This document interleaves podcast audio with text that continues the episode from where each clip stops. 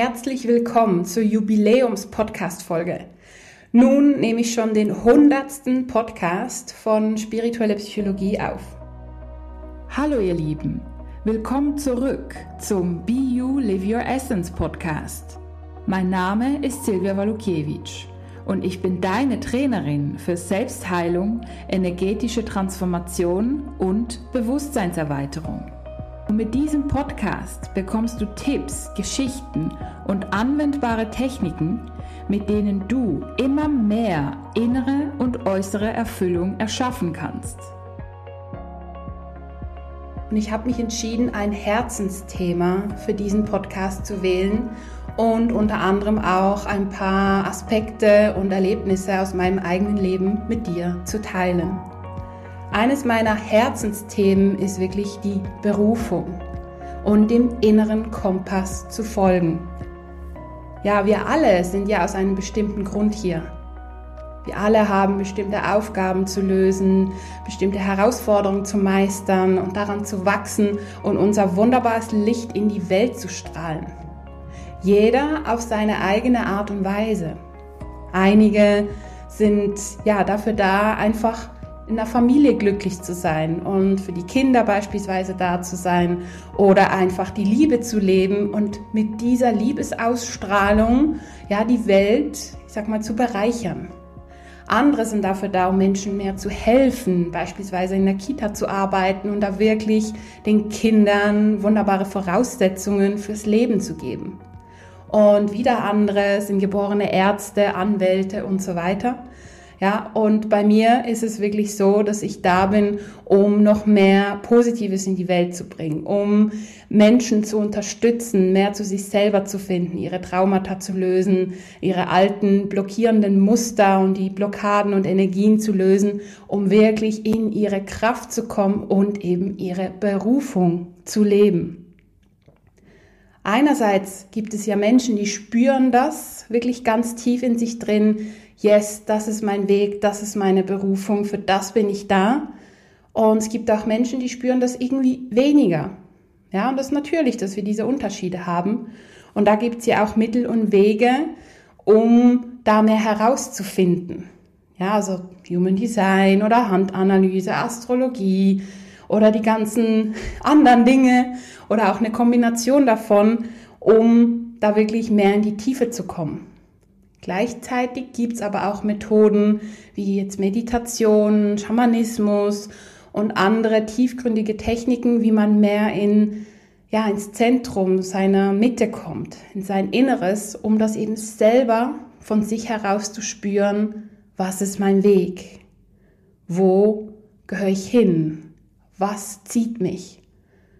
Und etwas, was ich ganz wichtig finde, ist als Kind spüren wir das schon sehr oft, in welche Richtung es uns zieht.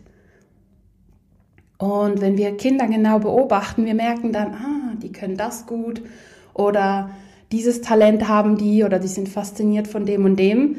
Und oftmals hat das wirklich einen sehr aussagestarken Charakter. Wenn ich jetzt mich selber beobachte, als Kind, irgendwie spürte ich schon, was mein Weg sein wird. Unbewusst, intuitiv. Als Kind im Alter von vier habe ich in der Kita so eine Art Fitnessstunde gegeben oder Fitnessstunden. Ja, also so ganz einfache Sachen, Arme hoch, Arme runter, Kletter auf den Stuhl, Kletter runter, so ganz einfache Sachen. Und meine Mutter meinte, ich, ich konnte das ja von nirgendwo wissen, weil meine Eltern haben da nicht groß irgendwie trainiert und wir haben das auch nie im Fernsehen geguckt. Aber irgendwie habe ich das einfach gemacht, mehrmals. Und oftmals, wenn meine Mutter mich abgeholt hat, hat die Kita-Leiterin gesagt, hey, warte mal, Silvia gibt noch eine Fitnessstunde, gib ihr noch fünf Minuten, sie ist noch nicht fertig. Beispielsweise. Als Kind habe ich auch mit meinen Großeltern, mit meiner Schwester, mit meinen Eltern gespielt, dass ich Kellnerin bin. Ich habe auch gespielt, dass ich Lehrerin bin. Und siehe da, später gab ich Fitnessstunden, gebe die immer noch. Ich habe acht Jahre als Kellnerin gearbeitet und circa zehn Jahre als Nachhilfelehrerin. Im Alter von neun, zehn, elf und zwölf haben meine Schwester und ich jedes Jahr einen Silvesterzirkus organisiert. Da haben wir wirklich geübt und gemacht. Ähm, wir haben Theateraufführungen geübt, wir haben Lieder gesungen, wir haben Comedy gemacht, wir haben sogar Werbung eingebaut, Tanz und alles, also wirklich ein Programm von circa einer Stunde und das in dem Alter. Ja, und jetzt ist es so, dass ich ja mehr auf die Bühne möchte. Also irgendwie habe ich das damals schon in meinem System gespürt und ausgelebt. Als Kind im Alter von vier, fünf oder vielleicht schon vorher, kann ich mich aber nicht so daran erinnern, habe ich auch schon Verstorbene wahrgenommen, also Geistwesen.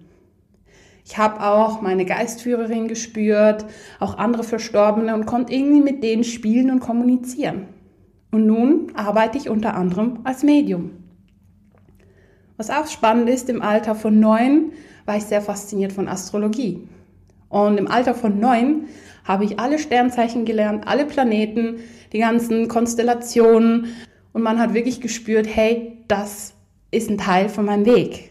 Handlesen fand ich spannend. Im Alter von zwölf habe ich auch Tarotkarten gelegt und und und. Also irgendwie war mein Weg schon bestimmt. Natürlich habe ich auch sehr viele Herausforderungen erlebt und die waren vor allem im menschlichen, im zwischenmenschlichen Bereich. Mit meinen Eltern gab es viele Herausforderungen in der Familie, auch die ganzen ja, traumatischen Ereignisse, die ich erlebt habe. Und alles drehte sich um Zwischenmenschliches, um Vertrauen, um Macht, Machtlosigkeit, um eben hintergangen werden, um Lügen, um Liebe, um nicht geliebt werden, Selbstwert.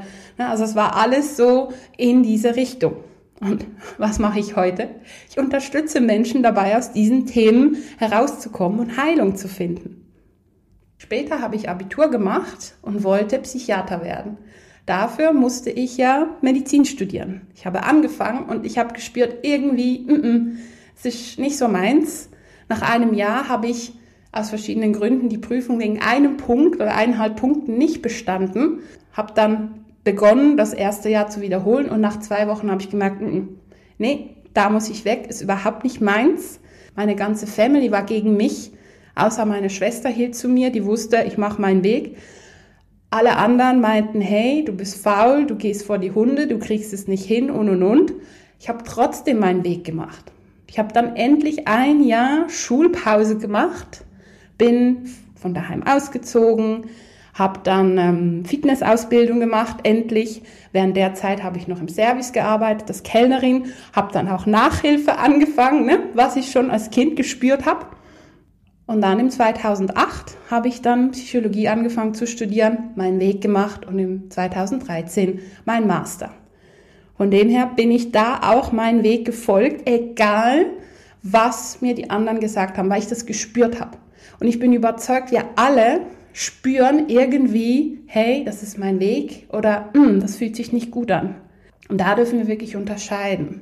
Ist es ein Test vom Universum, das uns testet und sagt, hey, Willst du es wirklich? Komm, dann löst deine Themen auf und dann wirst du in diesem Bereich aufblühen. Das ist das eine. Und da dürfen wir wirklich durch.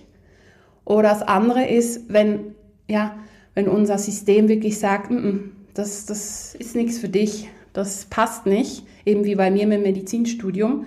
Es hat sich wirklich alles dagegen gewehrt und ich wusste, es ist nicht einfach irgendwie Faulheit oder irgendwas, sondern ich habe gespürt, mm es ist nichts für mich. Beim Psychologiestudium war es natürlich ganz anders.